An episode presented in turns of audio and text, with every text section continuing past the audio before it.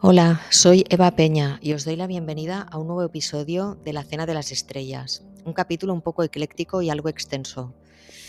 Mm, una vez leí que con la antroposofía se puede conciliar la adoración a Jesús con el conocimiento de Cristo. De hecho, la, la antroposofía plantea un lenguaje o una forma de comunicación espiritual para la humanidad. Además de presentaros la antroposofía, ha llegado el momento, o así lo siento yo, de dar alguna respuesta a aquellos que me preguntáis sobre la compatibilidad de los pensamientos que expongo aquí y mi condición de católica. La identidad religiosa es algo que está siempre en construcción. Y os voy a dar una pista de cómo concilio yo la búsqueda de verdades ocultas con el cristianismo, o incluso la fe católica. Una ciencia espiritual sin amor sería un peligro para, para la humanidad. Por eso el amor es el principal aspecto de Dios y también del ser humano. Hablaré del amor en este episodio. Solo el amor es lo que nos impulsa a ser más sabios. Según la antroposofía, has venido al mundo para conocerte, cultivarte, convertirte en expresión de tu alma. Para eso se te ha dado la libertad. Si no te rindes en la búsqueda honesta y sincera, encontrarás la esencia de tu alma y alcanzarás el espíritu. Ello me da pie a comentar algunas nociones sobre lo que podría llamarse cristianismo esotérico. A veces nos desesperamos, nos perdemos, sentimos impotencia cuando nos adentramos en el estudio espiritual, pero la luz siempre llega. Es importante la importancia del amor como aspecto de Dios y como aspecto de nuestra alma. Lo veremos un poquito más adelante. La cultura europea no se puede entender sin el cristianismo, aunque ella ha intentado emanciparse de esa influencia. Incluso la Iglesia Católica reconoció en el siglo XX que todas las otras tradiciones religiosas pueden desempeñar una cierta función de mediación gracias precisamente al papel de Cristo, que tiene un, un, mensaje universal. Steiner sitúa a Cristo en un punto central de sus pensamientos espirituales. Este episodio aborda muchos temas con bastante riqueza, por lo que te invito a que lo escuches en distintos momentos, ya que merece la pena. Aquí me referiré apenas a una pequeña parte de la inmensa obra de Rudolf Steiner, fundador de la Sociedad Antroposófica, en 1913. El origen de esta escuela filosófica y espiritual tiene que ver con la profunda formación teosófica de Steiner, que además era un gran cristiano, para él tenía todo el sentido del mundo fundar un movimiento de indagación espiritual profunda que tuviera contenido cristiano y no tantas influencias orientales como la teosofía. Aún así, la teosofía y la antroposofía comparten muchas nociones, como la idea de la reencarnación, la eternidad del alma y los mundos suprasensibles. Yo me siento cómoda con la realidad de las reencarnaciones del alma, y este tema ha sido siempre un escollo para los católicos.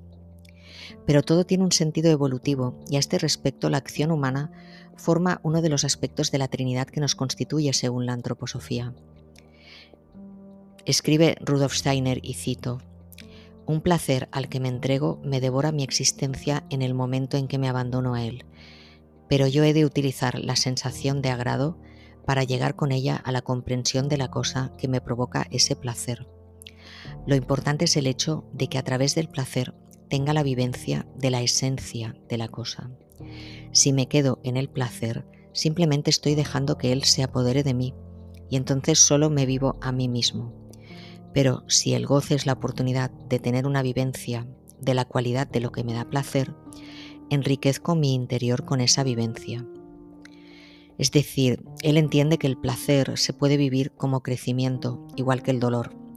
Todo es una oportunidad de aprendizaje tanto el placer como el dolor. Si no te dejas dominar por ellos, te elevas y descubres la naturaleza de las cosas. Esa es una maestría. Esta semana, hojeando la biblioteca con mis compañeros al salir de la clase, cayó en mis manos un pequeño libro titulado El amor y su significado en el mundo. ¿Cómo encuentro yo al Cristo? En este libro, Rudolf Steiner da la pista de cómo una persona que no conoce el cristianismo puede convertirse y de hecho deviene cristiana si conoce el impulso del Cristo. Luego os explicaré la sorprendente historia que cuenta ahí sobre la venida de Jesús y por qué hemos olvidado este hecho. En el libro que os menciono, Steiner trata de responder a la pregunta de cómo cada uno, cómo encuentro yo al Cristo, cómo lo encuentras tú. Y afirma lo siguiente. Primero debes decirte, buscaré el autoconocimiento hasta donde me lo permite mi personalidad humana individual. Así me daré cuenta de que lo que busco es inalcanzable para mí, que es una meta demasiado elevada para mi inteligencia. Dice Steiner que esto te lleva justamente a experimentar la polaridad. Por un lado, la impotencia a causa de tu corporalidad y por otro, la resurrección a través del espíritu. Para esta experiencia no necesitas facultades suprasensibles, solo necesitas un sincero examen de conciencia y la voluntad, incluida la voluntad de vencer la soberbia.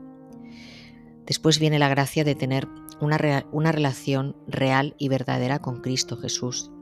Es como si en el alma hubiera un reflejo de lo vivido siglos atrás por Jesús. A partir de ahí te puedes liberar de la impotencia que sientes, de la incapacidad para alcanzar el conocimiento. De ahí viene el impulso de Cristo cuando llegamos a la humildad, que es lo contrario de la soberbia. Parece muy abstracto y, y de cierta manera lo es. Es como la frase del poeta que dice que cuando habla el alma ya no habla el alma. Es decir, lo que vivimos en el alma como algo real, como verdad, queda mutilado en el trayecto en que se convierte en palabra. De hecho, las palabras no son más que euritmia, precisamente una euritmia ejecutada por la laringe con ayuda del aire. Las palabras son meras referencias alusivas y son distintas si son producto del yo personal o si han surgido de la inspiración. El Cristo, en todo caso, nos dice Steiner que no se alcanza por un misticismo cómodo, sino que debes tener el coraje de meterte en la vida y de percibir la impotencia de no saber nada, de no entender nada. Hablando de la experiencia de vivir, Steiner fundó una rama pedagógica para difundir la antroposofía y dotar al ser humano de más facultades para desarrollar su potencial. Precisamente esta vertiente, la educativa, es la más conocida, aunque la obra de este austríaco supera lo prolífico, abarca tanto que veremos qué partes iremos eligiendo tratar. Ahora mismo estamos trabajando sobre el conocimiento del mundo suprasensible y el destino humano, pero ya nos estamos adentrando en la medicina antroposófica. Hay una visión sobre la medicina, los sistemas y los órganos del cuerpo humano orientada al equilibrio. Uno de los trabajos que se debe presentar tiene relación con el libro El cuerpo, instrumento del alma en la salud y la enfermedad, obra del doctor Walter Bühler.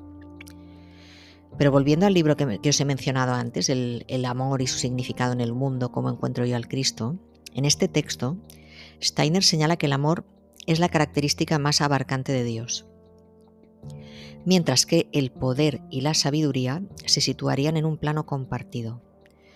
Es sumamente clara e interesante la idea que expresa Steiner del amor como una sabiduría no egoísta.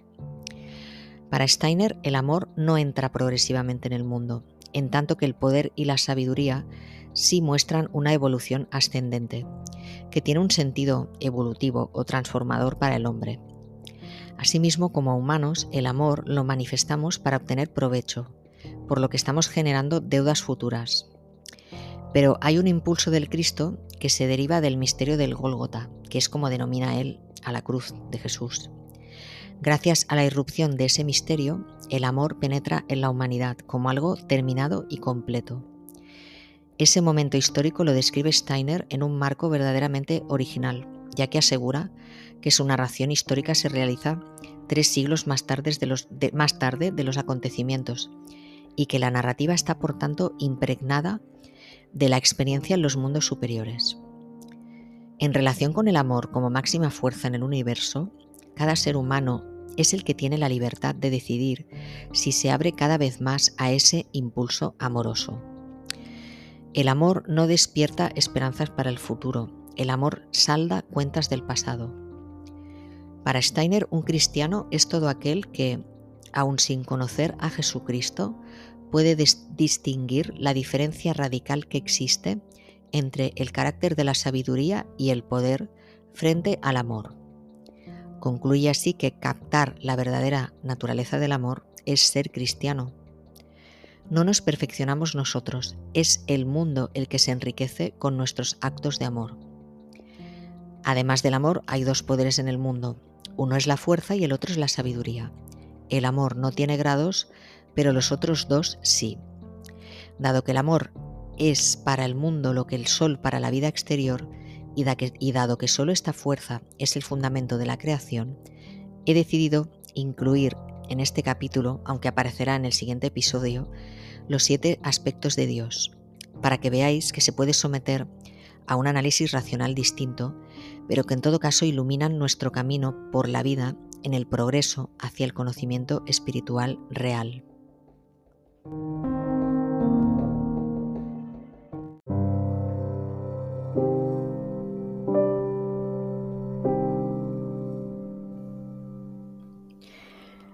Relación con la expresión anímica, hace unos meses que, he empezado a practicar la disciplina de la euritmia y quiero explicaros lo que he aprendido, la profundidad que tiene, pero sobre todo los beneficios que yo misma he experimentado. Pero una vez más, no será hasta el siguiente capítulo, en el que os detallaré un poquito en qué consiste la práctica de la euritmia, os explicaré algunos ejercicios que se hacen y por qué tiene relación con la expansión del alma. Voy a hablar también de cuestiones personales mm, relacionadas con el acceso al conocimiento sobre verdades trascendentes.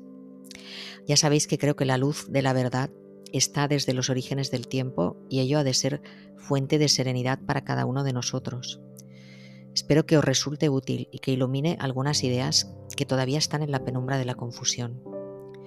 Dado que ahora estudio la antroposofía de una forma algo más académica, sé que en los próximos meses e incluso años eh, ello va a ir teniendo su reflejo también en los contenidos de este podcast. Las sesiones de práctica y de debate enriquecen mucho los puntos de vista. Como he dicho, Steiner es fundador de las, de las escuelas Waldorf y es un referente en muchas cuestiones que abarcan desde la medicina, el arte, la filosofía, la sociedad y la economía, justamente a la que define como inherentemente apolítica y global. Él se apoyaba para esto en el daño que el concepto de economía nacional había asestado en el mundo y que se había traducido en la Primera Guerra Mundial. Su idea de la economía se basa en la cooperación entre productores y consumidores, por tanto cree en el concepto cooperativo, también un concepto bastante espontáneo y desde mi punto de vista liberal. En cuanto al dinero, aporta una teoría interesante. Sabemos que Steiner era un defensor total de la libertad, pero por libertad él entiende sobre todo la libertad espiritual. Considera que el reino de lo cultural y de lo espiritual impera la libertad y ello se debe traducir en que en la vida práctica las ideas compiten libremente. Dice que las iglesias y todas las instituciones culturales deberían mantenerse totalmente alejadas de las dinámicas de la política y de la economía. Volviendo a lo que os comentaba de la concepción que tiene Steiner sobre el capital, él considera que éste nace como una idea emprendedora y una iniciativa en la esfera espiritual. Después se manifiesta como dinero prestado en la esfera de los derechos. Se despliega en forma de dinero circulante para adquirir o comprar en la esfera económica y por último genera rendimientos y beneficios para devolver los préstamos y así mantener las instituciones educativas y culturales con dinero donado. Y este ciclo se repite sucesivamente. Esto implica que el dinero se acaba destinando finalmente a causas elevadas, mediante, por ejemplo, las fundaciones. Lo ideal es que todas las instituciones culturales y educativas se financien mediante donantes privados y no mediante los gobiernos o agentes políticos de modo que puedan mantener su libertad de pensamiento y criterio. Ejemplo de ello son las propias escuelas Waldorf. Podría ser algo equiparable también a las escuelas católicas. Si me preguntas sobre la compatibilidad de mi búsqueda espiritual y lo que transmito, y lo que transmito en este podcast, te diré que esta compatibilidad a mí me parece que es total. Eh, cuando me preguntan sobre el catolicismo y el esoterismo, Pienso en, Agustín de Hipona y también en Teresa de Ávila. Em, sobre la segunda ya he hablado aquí, era una mística cuyas visiones le causaron no, problemas, no pocos problemas con la institución eclesiástica, hasta que la evidencia de su veracidad se fue encajando con lo que la Iglesia había marcado como límite a su dogma. De alguna forma fue una superviviente en un momento de fuertes restricciones en cuanto a las vivencias místicas, que se percibían como un peligro desde el punto de vista de una institución que en esa época se veía muy amenazada. Santa Teresa tuvo la habilidad de expresar el contenido de sus visiones, mostrar un conocimiento de los mundos suprasensibles y, y, mantenerse en el seno de la institución. En cuanto a San Agustín de Hipona, pues normalmente se considera una figura exotérica y de hecho es uno de los padres de la Iglesia. Es una figura intelectual clave en Occidente. Paradójicamente, es una referencia para mí, para lo que es establecer el esoterismo europeo. Por eso me quiero detener un poco en, su figura y en su pensamiento. Eh, es obvia la vinculación inicial de San Agustín con el movimiento esotérico del maniqueísmo. Después él toma una línea totalmente contraria al esoterismo. Eh, el contexto es que el maniqueísmo fue una religión muy exitosa durante varios siglos, desde Oriente Medio y gran parte del arco mediterráneo. Agustín abrazó el maniqueísmo en sus años jóvenes y durante prácticamente una década. Según el autor Guy Strumska, el maniqueísmo y el cristianismo durante mucho tiempo no fueron religiones independientes. Atención a esto. En el Imperio Romano los maniqueos se autodenominaban cristianos y acusaban a los católicos de haber judaizado la fe, traicionando la verdadera enseñanza de Cristo. Estos temas preocupaban a, Agustín y de hecho al ir a Roma rechazó tanto al cristianismo como al maniqueísmo y abrazó simplemente el platonismo. Él creía en principio que el mal no es una fuerza positiva de la oscuridad, sino una carencia de lo bueno. Es una sombra donde no puede penetrar la bondad de Dios. Los maniqueos creían en un principio activo de la luz, que es la oscuridad, así que el mal era algo real. El tema del mal y, y, de los demonios le obsesionaba a Agustín y finalmente, como os, como os he dicho, acabó por adoptar las ideas neoplatónicas. Plotino le abrió los ojos a la idea de un dios trino, pero basándose en las teorías de la geometría sagrada, la sustancia inmaterial y el lenguaje matemático. De hecho, durante la Reforma se le acusará a Agustín de ser un platonista, durante mucho tiempo eh, no creyó en que la encarnación de Cristo fuera realmente Dios mismo. Esto no cuadraba con sus argumentos platónicos. Aún así, acabó abrazando lo que luego sería dogma. Por ello, Agustín es muy contradictorio. Mm, acaba negando la entidad del mal, pero reconoce que hay un mal que nos está tentando. Niega el libre albedrío del ser humano, pero afirma que Dios nos da libertad, aunque solo nos liberamos entregándosela a Él y finalmente cree en el Dios de Platón, pero acaba aceptando la naturaleza divina de Cristo. Entre tanto, Agustín se dedica a combatir a otros cristianos, pero curiosamente, intelectualmente no combate a los paganos, ni al platonismo, ni al hermetismo, ni a otras formas de gnosticismo. Por ejemplo, en aquella época había cristianos que aseguraban ser descendientes de los apóstoles y transmitían enseñanzas que Agustín empezó a considerar heréticas él adoptó el papel de crear un cristianismo, mainstream, por decirlo en términos actuales.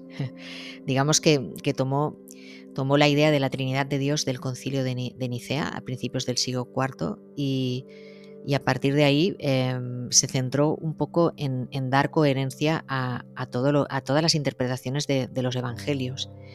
En esa época había una preocupación porque eh, en los propios evangelios canónicos hay ciertas frases que, nos revelan a un Jesús esotérico. Y Agustín justamente se empeñaba en demostrar que no hay nada esotérico en los evangelios. Aunque curiosamente al hacerlo, él mismo está siendo esotérico, porque se basa en correspondencias secretas que él detecta. Es algo muy curioso. En el sermón, por ejemplo, Jesús parece intuirse que, que hay unas enseñanzas que Jesús no puede transmitirle, transmitirles a todos. Para Agustín esto significa que todo llega a su debido tiempo, que hay enseñanzas que requieren mayor preparación para ser comprendidas. Um, para Agustín Jesús no tenía enseñanzas secretas porque llegó a desconfiar, Agustín decimos, llegó a desconfiar de todos aquellos que decían que tenían conocimientos ocultos o que ocultaban conocimientos. Creía que no eran fiables. Finalmente llega a afirmar que solo hay una doctrina cristiana y que no hay ninguna doctrina secreta. pero que hay una necesidad pedagógica de ir explicando la doctrina paso a paso cuando toque. Esto ya lo convierte en un esotérico de alguna forma, ya que insinúa que se requiere una especie de iniciación para llegar a los conocimientos más elevados o importantes. De hecho, algunos lo llaman esoterismo cristiano institucionalizado. Me parece una denominación bastante curiosa. En realidad hay un punto cierto en Agustín y, es que no todos sienten esta llamada al conocimiento espiritual. El conocimiento celestial va creciendo a medida que te vuelves un buen cristiano. Todo esto a mí me parece profundamente esotérico, aunque el argumento del no esoterismo es lo que fundamenta que la Iglesia tenga el monopolio de la interpretación de los textos sagrados, lo cual no significa que haya alguien en las bambalinas que, tenga un conocimiento que no es visible o que no se hace accesible para todos. Así que Agustín un poco responde a los signos de su tiempo con el florecimiento de, tantos movimientos cristianos en el norte de África y, para ello él, sentía que era importante tener fe en lo correcto o en lo verdadero, es decir, eh, crear una ortodoxia. Y ello se debe a la percepción eso de la falta de fiabilidad y de que la verdad no puede ser comprensible para las personas poco instruidas, que además en aquella época eran proclives a aceptar falsas doctrinas. De hecho, Agustín sabía muy bien que la mente humana no es fiable. De hecho, y hoy en día se sigue afirmando. La mente, pues, no deja de ser el ego del que a veces hablamos, ¿no? El que nos lleva por el mal camino. Creo que es una disquisición muy vigente en un momento en que muchas personas están dando el salto desde la fe a la comprensión, pero una comprensión entendida como conciencia, que aspira a conocer plenamente la verdad y con honestidad. Finalmente, San Agustín optó por una versión pedagógica del cristianismo y sentó las bases de la institución de la Iglesia Católica tal como lo, tal como lo conocemos, tal como la conocemos, perdón. Por eso se convirtió en un padre de la Iglesia.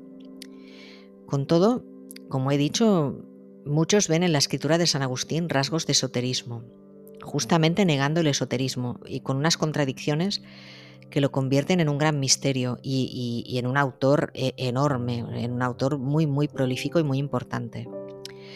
Por esto también lo he situado junto, junto con Santa Teresa, que también era una maestra en las paradojas y en usar metáforas para ocultar aquello que, ella percibía que podía ser problemático. En realidad, los maniqueos eran, eran dualistas y, y Agustín se acabó convirtiendo en, un monoteísta, lógicamente, y, argumentando que el mal no era sustantivo, que no era más que una sombra y que la victoria de la luz está garantizada. Aún así, una, parte de, la doctrina de, Agustín indica que, heredamos el mal, que, eso forma parte del ser humano.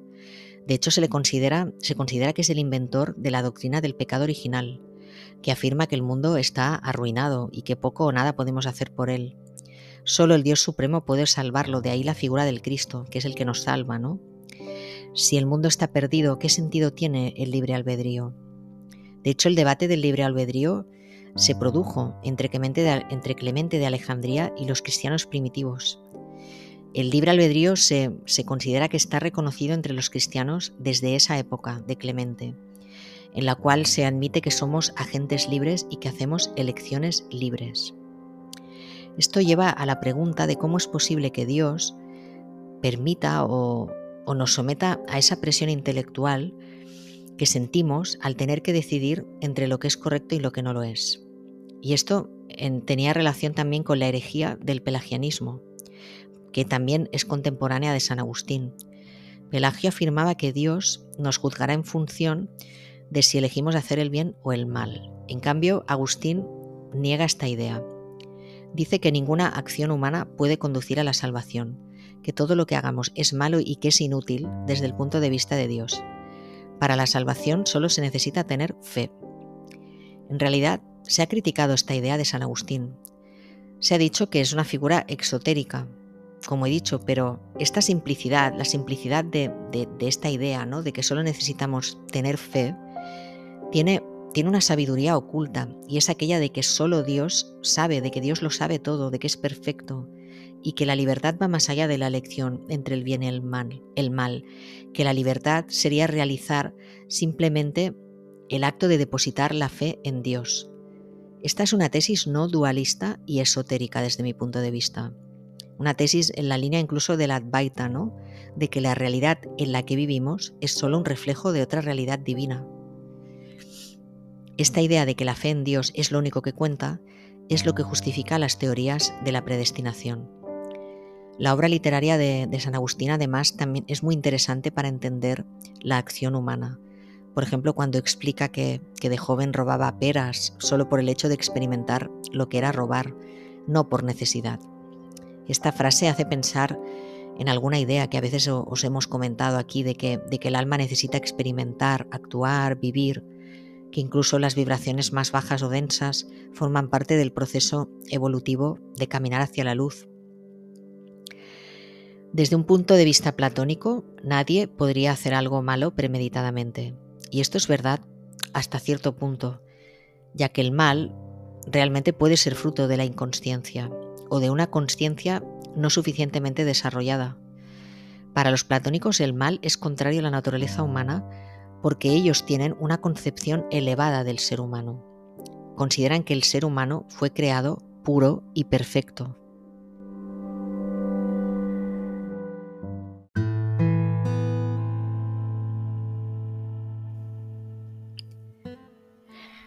Saltando de nuevo a Steiner, según escribe en su libro titulado Teosofía, las impresiones que recibe un ser humano en sus vivencias se van extinguiendo en la memoria, pero no así sus frutos.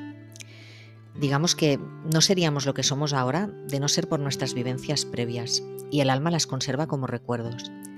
El espíritu extrae del alma lo que pueda enriquecer sus facultades o su contenido vital. Por eso vamos adquiriendo cada vez nuevas capacidades. Las formas del espíritu difieren en cada ser humano, en un grado que es difícil de imaginar. Él dice que no hay dos personas que tengan la misma forma espiritual. Cada ser humano tiene su propia biografía espiritual. En esta vida terrenal, cada uno de nosotros formamos parte de tres mundos, el corporal, el anímico y el espiritual. El alma es el intermediario entre los otros dos. Por ello, la medida en que pueda desarrollarse en el alma el yo espiritual depende del alma de la consciencia. Cuanto más nutras tú tu alma consciente, más rico y poderoso será tu yo espiritual. Ya verás que para la antroposofía un valor clave es la ecuanimidad. Ello se refiere a la coherencia y a la neutralidad. Por ejemplo, es necesario que aceptes el placer y el dolor con ecuanimidad, porque entonces entiendes tanto el placer como el dolor y dejas de perderte en ellos. Lo mismo ocurre con los pensamientos. No dejes que te arrastren, obsérvalos con neutralidad. El pensamiento neutro dota al yo de un ojo interno espiritual, y de ello depende la amplitud de nuestro horizonte interior. Steiner también, en otro orden de cosas, daba relevancia a la liturgia, ya que los ritos sacramentales, según él, son muy propicios para poner el alma en sintonía con los mundos elevados, ya que ello da mucha fuerza al poder sagrado.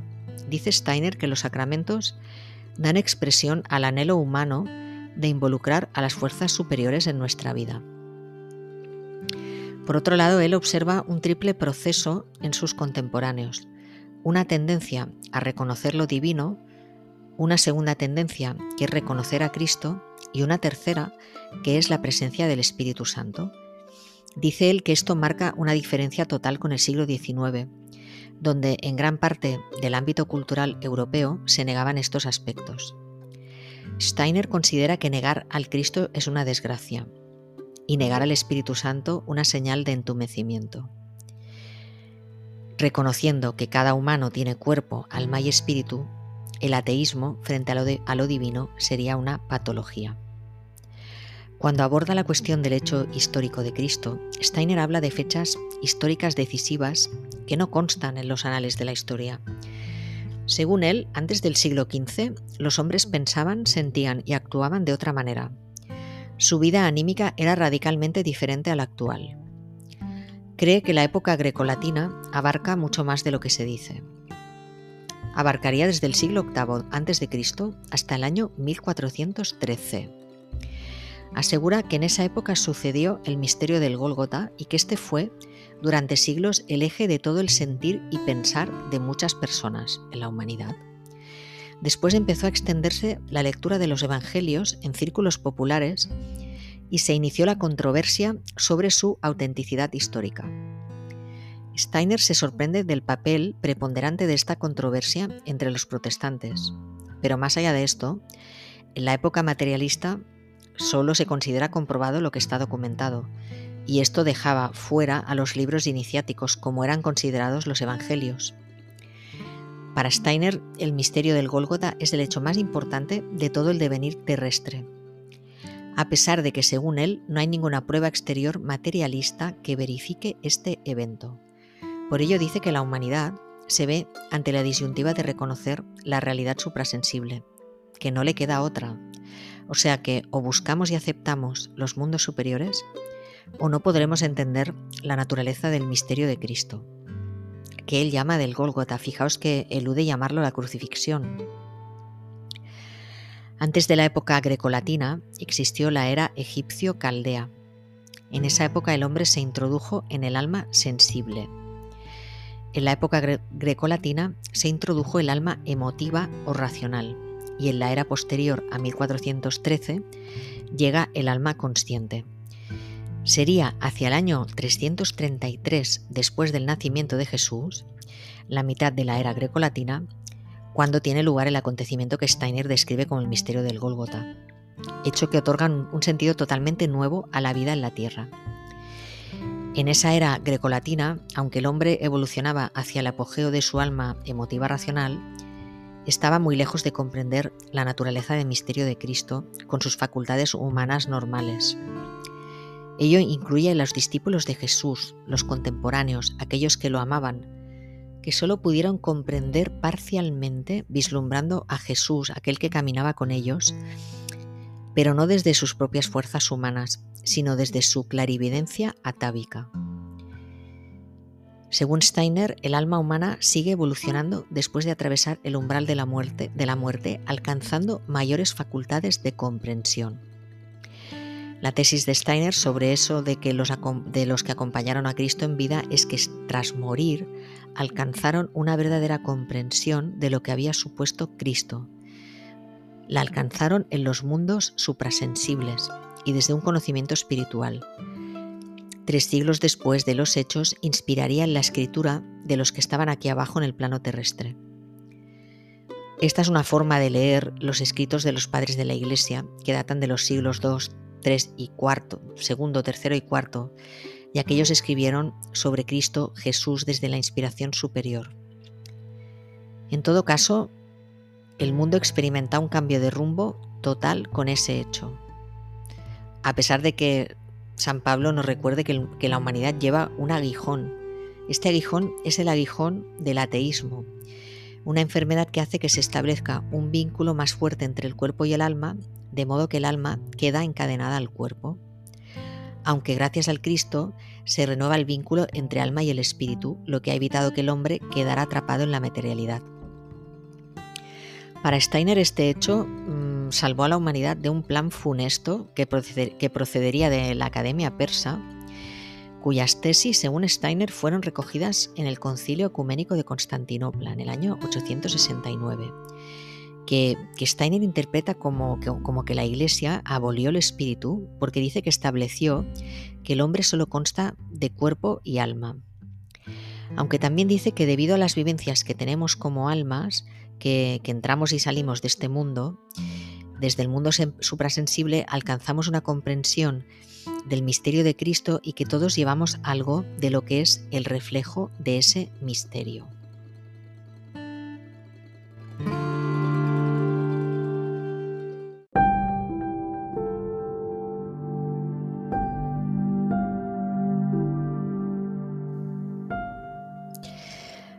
Ahora hablaré del amor.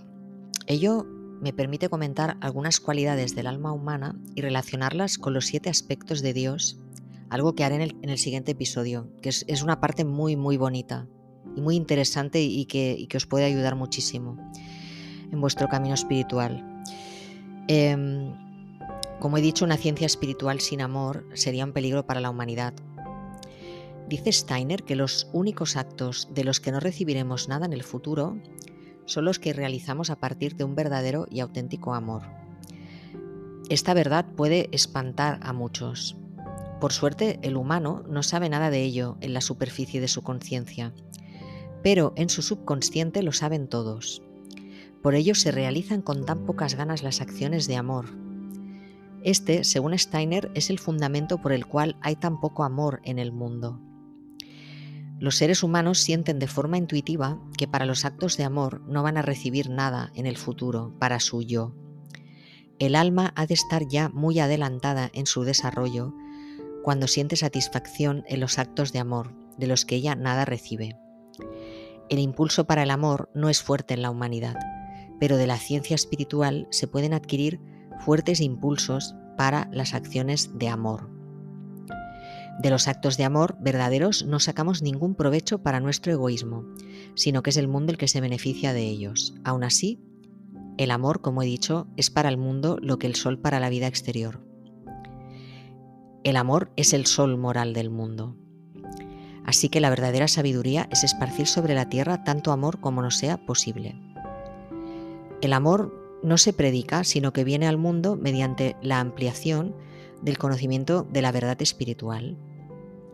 La ciencia espiritual y los actos de amor han de ser una unidad. El amor genera la realidad física y sin el amor espiritual no se engendraría nada espiritual. Pensemos que nuestra existencia actual la debemos a los actos de amor del pasado.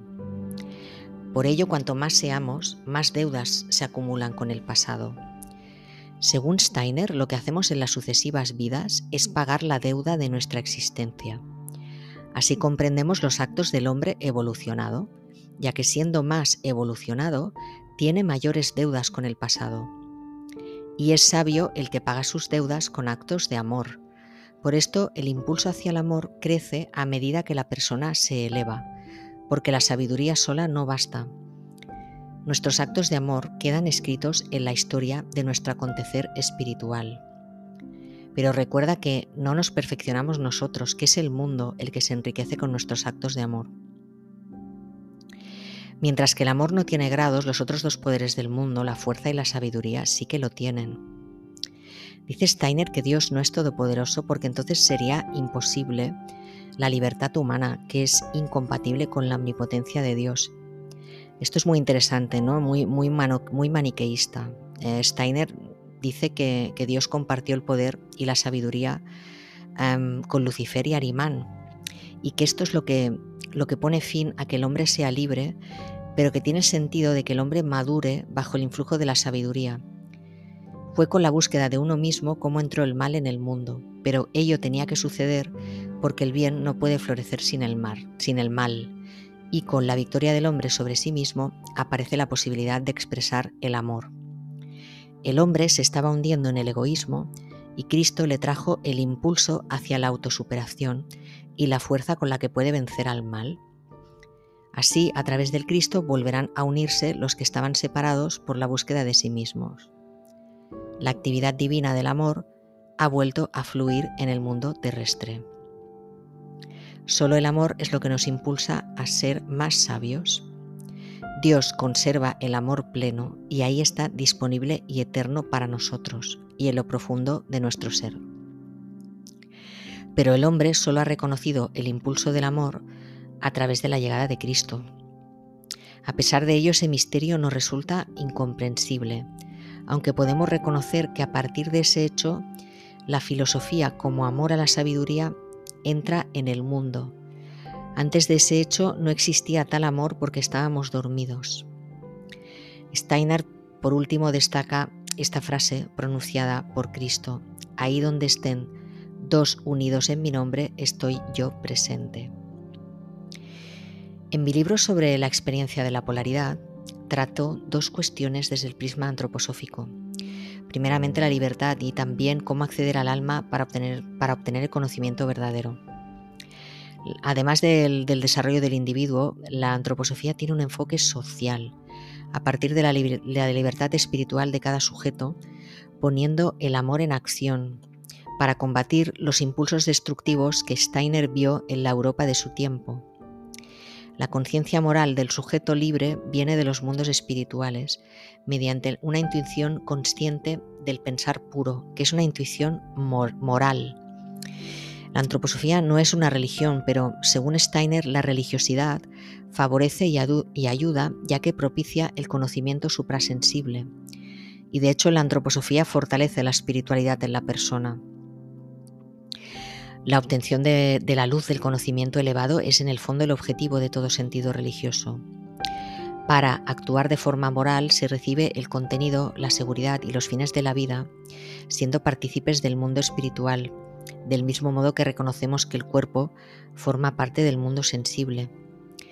Así que solo conocemos toda la naturaleza de una persona si nos damos cuenta de que su fisionomía es expresión de su alma. Ambos aspectos, los, que he citado, la libertad y el acceso a los mundos superiores, son importantes para el camino que debemos transitar, abriendo una puerta entre el ser y el estar, que es lo que vincula el alma con el cuerpo. La capacidad la tenemos todos, pero las condiciones y la disposición no son las mismas para todas las personas. La euritmia es una disciplina que fomenta esta conexión. Y ello Ello me lleva a ahondar en cuestiones que creo que son importantes, primero en relación con el alma humana y después vinculándolo con los siete aspectos divinos. Como he dicho, la función esencial del ser humano aquí es el desarrollo de la conciencia. Y esta conciencia permite alcanzar la libertad, pero entendida como algo más que la liberación del cuerpo. Puede entenderse que el propósito del ser humano es alcanzar su autoconsciencia y manifestar el amor, porque el amor sería la expresión más elevada de, Dios y además es una inspiración para vivir.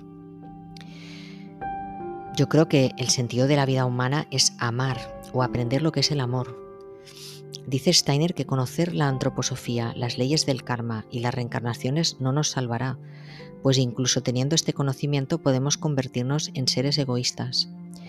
En cambio, el que toma el impulso del amor, que es el impulso crístico, puede vencer todos los errores. Para Steiner, la antroposofía ha sido dada a la humanidad porque es necesaria, pero en ella reside un gran peligro de que si se la persigue sin el impulso del Cristo, o sea, el impulso del amor, entonces los hombres no solo aumentarían su egoísmo con ella, sino que incluso cultivarán ese egoísmo, ese egoísmo hasta más allá de su muerte. Lo único importante y relevante es darse cuenta de que la sustancia del amor forma parte de la propia antroposofía y que el verdadero amor no espera ninguna ganancia, ni en esta vida ni en vidas futuras. Las fuerzas espirituales que poseía el hombre antes de la caída se vieron condicionadas y por ello se nos ofreció la posibilidad de ser libres. La libertad se justifica en la caída del hombre, porque si Dios fuera omnipotente no habríamos caído en el pecado. Así que la manera de explicar esto es que el hombre se sumergió en la materia más de lo previsto y que la llegada de Cristo es la que permite unir nuevamente a los hombres con la divinidad, que es su estado original. Según Steiner, la venida de Jesús es el único acto de la tierra que es totalmente suprasensible, como acto divino. Y dice que este acto ofrece la posibilidad de compensar toda la deuda de la humanidad, pero no para borrar nuestros pecados, sino para contrarrestar el mal que había penetrado en la humanidad. Pero bueno, no me voy a extender ya más porque eh, ya he hablado bastante de, esto cuando hemos hablado de, la, de, San Agustín. Así que ahora voy a abordar la parte más personal. Primeramente, como ya sabéis, pues hace, hace ya casi un par de meses que, que he empezado a practicar la disciplina de la euritmia eh, estoy investigando más, pero he empezado a notar sus beneficios. Em, el objetivo de, esta práctica es, una vida anímica libre de prejuicios que permita recordar y, una conexión con el alma. La idea del recordar es muy interesante porque también tiene relación con sanar memorias. Las percepciones exteriores, es decir, lo que vivimos con el cuerpo, es lo que nos permite activar los recuerdos a veces recibimos impresiones sin darnos cuenta o sin ser conscientes de ello y a veces esto ocurre en forma de emociones y de sentimientos que afectan a la voluntad. Para Steiner, la euritmia es un reflejo de la existencia de unas leyes superiores y ello lo, lo intenta transmitir mediante una serie de ejercicios y coreografías muy, muy interesantes.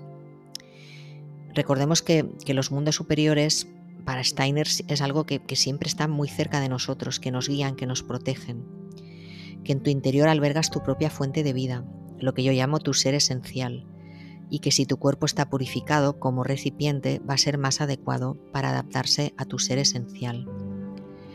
Como recuerdo siempre, no se trata de huir de la vida ni de aislarse, refugiándose en un mundo interior o en los mundos superiores. Justamente la euritmia es una forma de activar tu cuerpo y de hacer que te ayude a los propósitos para los que viniste a este planeta. Como dejó escrito Steiner, la potencia creadora del alma aspira desde el fondo del corazón a encender en la vida humana fuerzas divinas para el recto actuar y a darse forma a sí misma en el amor humano y en la obra humana.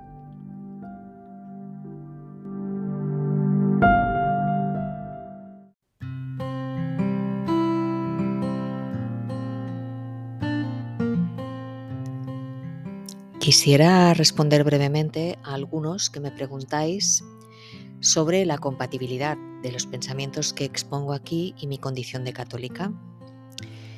Pues bien, yo no he renunciado a la fe con la que me bautizaron, pero siempre he sentido la llamada a transformar mi vida para acercarme a esta idea que nos enseña la propia Biblia de que el reino de Dios está dentro de ti.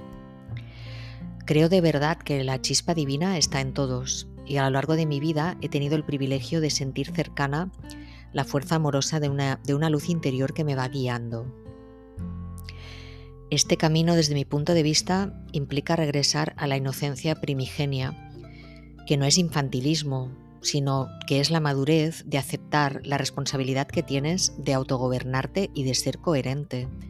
Es decir, confiar en ti y creer en ti, que es compatible con la inocencia de vivir confiando plenamente en Dios, como si fueras una niña o un niño, porque para los niños todo es posible, se entregan sin condiciones y viven de acuerdo al impulso amoroso más puro que se puede manifestar en la forma humana.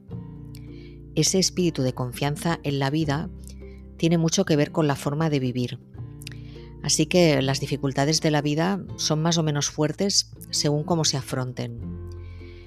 Las cargas son más llevaderas si se confía en los planes divinos. Ello implica ser inocente, es decir, entender que tu subconsciente es ese niño interior que está entrando en el camino espiritual a través de los esfuerzos que tú haces de forma consciente. Es decir, si por un lado con nuestra inteligencia, con nuestra parte consciente realizamos una tarea abnegada de estudio de las verdades superiores, unida a la aplicación de una moral recta, con la parte inconsciente debemos entregarnos al impulso amoroso perfecto y sin condiciones, no egoísta.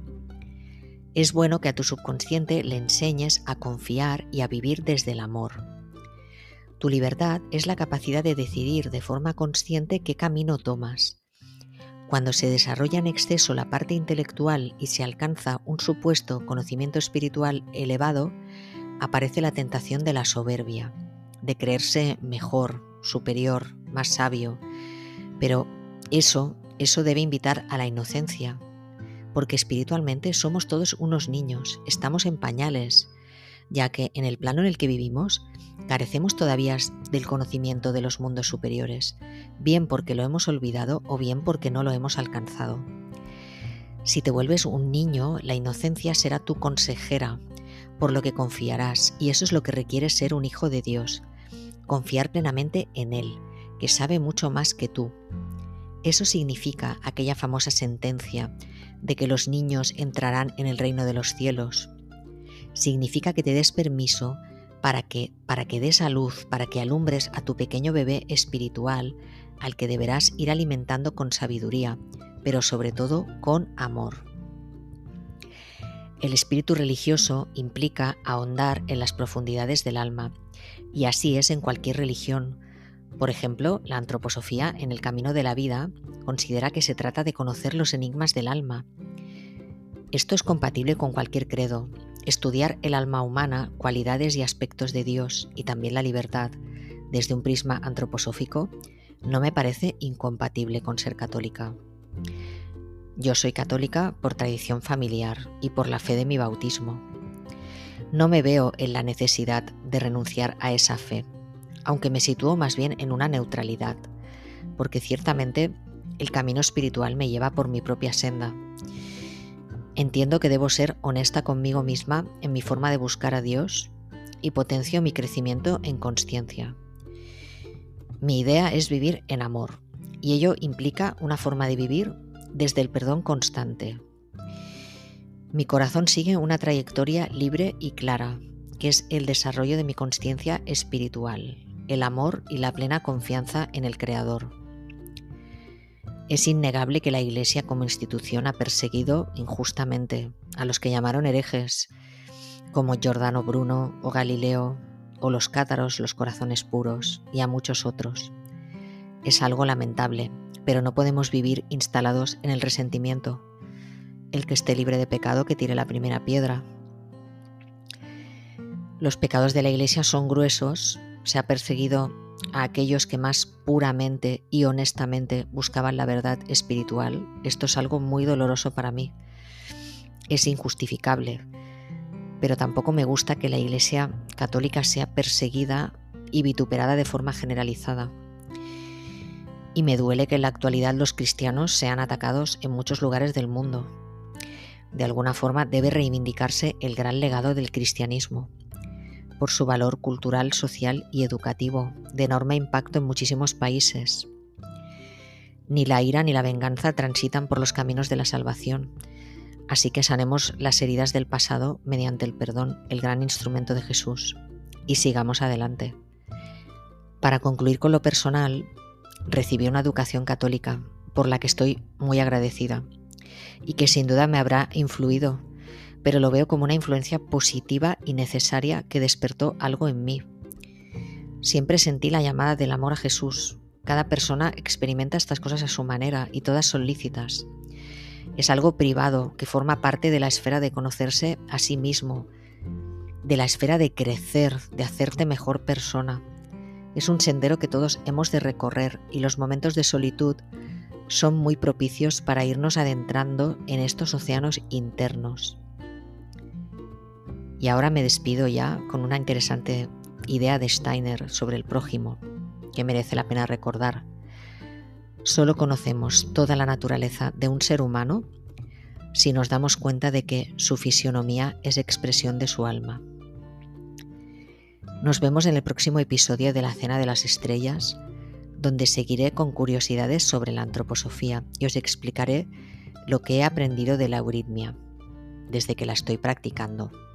Hasta entonces, presta atención, obsérvate, purifícate, ama a todos y regala amor al mundo.